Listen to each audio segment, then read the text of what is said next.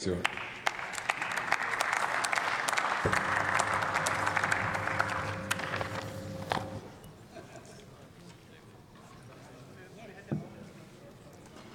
Sehr geehrter Herr Präsident, sehr geehrte Damen und Herren, liebe Kolleginnen und Kollegen!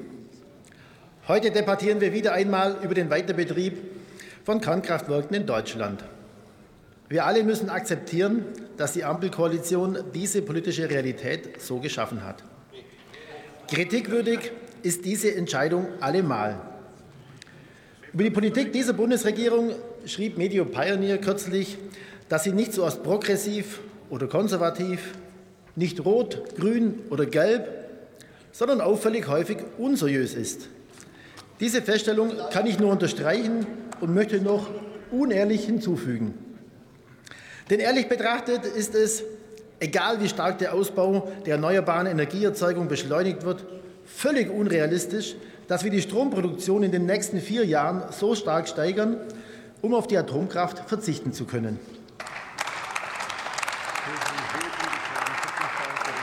Hinzu kommt der wachsende Strombedarf durch die grüne Transformation.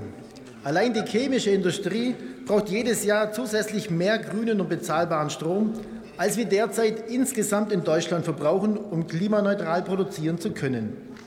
Aktuell tut die Bundesregierung allerdings nichts dafür, dass Industrieproduktion überhaupt noch bei uns stattfinden wird.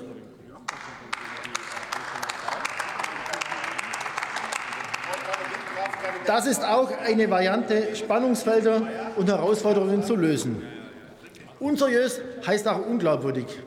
Liebe Grüne, Sie verspielen mit Ihrer Politik Ihre Glaubwürdigkeit als Klimaschutzpartei in einem atemberaubenden Tempo.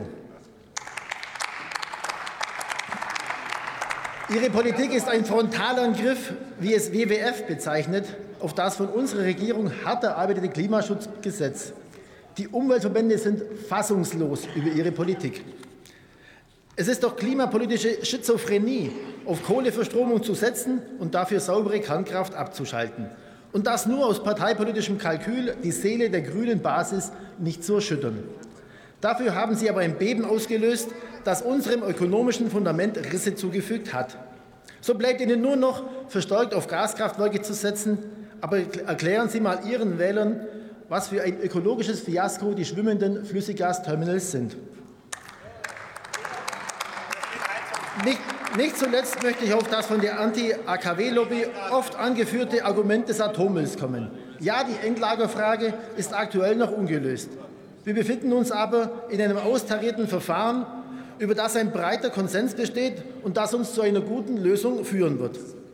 Der temporäre Weiterbetrieb der noch laufenden AKWs würde angesichts des schon vorhandenen Abfalls einen Anteil unter einem Prozent ausmachen, dieser Promillebereich kann kein ernsthaftes Argument gegen den temporären Weiterbetrieb von Atomkraftwerken sein. Herr Kollege, erlauben Sie eine Zwischenfrage des Kollegen Dr. Gesenhus. Gerne. Das verlängert auch Ihre Redezeit. Vielen Dank, Herr Kollege, dass Sie die Zwischenfrage zulassen. Ich finde ja schon interessant, dass ausgerechnet Sie als Union hier so Krokodilstränen vergießen, was den Klimaschutz angeht. Wenn Sie in Ihrer Regierungszeit mal gehandelt hätten beim Klimaschutz, dann wären wir jetzt in einer ganz anderen Situation. Wir haben an ganz vielen Stellen Ihre Brocken aufgeräumt das wieder aufgeräumt, was Sie uns hinterlassen haben und haben es trotzdem geschafft, in diesem Winter die Versorgungssicherheit zu gewährleisten und gleichzeitig den Turbo gezündet für die erneuerbaren Energien. Jetzt frage ich Sie, welchen Teil tragen Sie eigentlich dazu bei, dass wir unsere Klimaziele erreichen? Wann überzeugen Sie endlich Ihren Ministerpräsidenten Kretschmer in Sachsen, dass wir den Kohleausstieg 2030 auch im ostdeutschen Raum hinbekommen und vor allem da spreche ich auch Sie ganz persönlich an. Wann sorgen Sie endlich dafür, dass auch in Bayern Windenergieanlagen und Netze gebaut werden, damit wir unsere Klimaziele einhalten können? Herr Wiesenhuus, danke für Ihre Frage. Wir haben unsere Klimaziele eingehalten. Wir haben das Klimaschutzgesetz erfüllt. Ja, Sie haben, Sie haben, Sie haben Ihre Ziele komplett verfehlt und anstatt dass Sie gegensteuern, schaffen Sie einfach das Gesetz ab. Das ist grüne Politik, das macht ja keinen Sinn. Ja. Der Kollege Wiener hat es vorher schön erklärt, oder dargestellt, wie Deutschland die Führungsrolle übernommen hat, wie weit wir sind in erneuerbaren Energien. Das hat, haben die letzten 16 Jahre bewirkt. Im Moment geht relativ wenig vorwärts. Ja? Also Sie hängen in Ihren Zielen überall hinterher und erreichen nahezu nichts. Bayern ist weit vorne in der erneuerbaren Energien, fast überall Platz 1. Ja? Schauen Sie mal das grün regierte Bundesland Baden-Württemberg an. Seit elf Jahren grün regiert, überall hinter Bayern. Ja? Machen Sie erst mal Ihre eigenen Hausaufgaben in der grünen Politik und dann kommen Sie wieder hierher.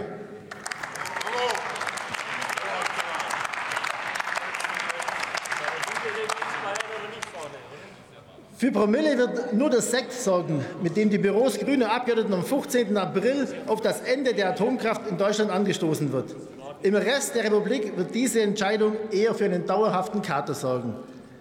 Die Zeit ist vorbei, sich als Klimaschutzkoalition feiern zu lassen. Der 15. April wird nicht als positives Ende der Kernkraft in Deutschland in die Geschichte eingehen, sondern als klimapolitisches Fiasko und Beginn der Deindustrialisierung Deutschlands. Vielen Dank.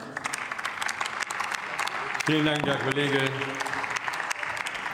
Nächster Redner ist der Kollege Daniel Rinkert, SPD-Fraktion.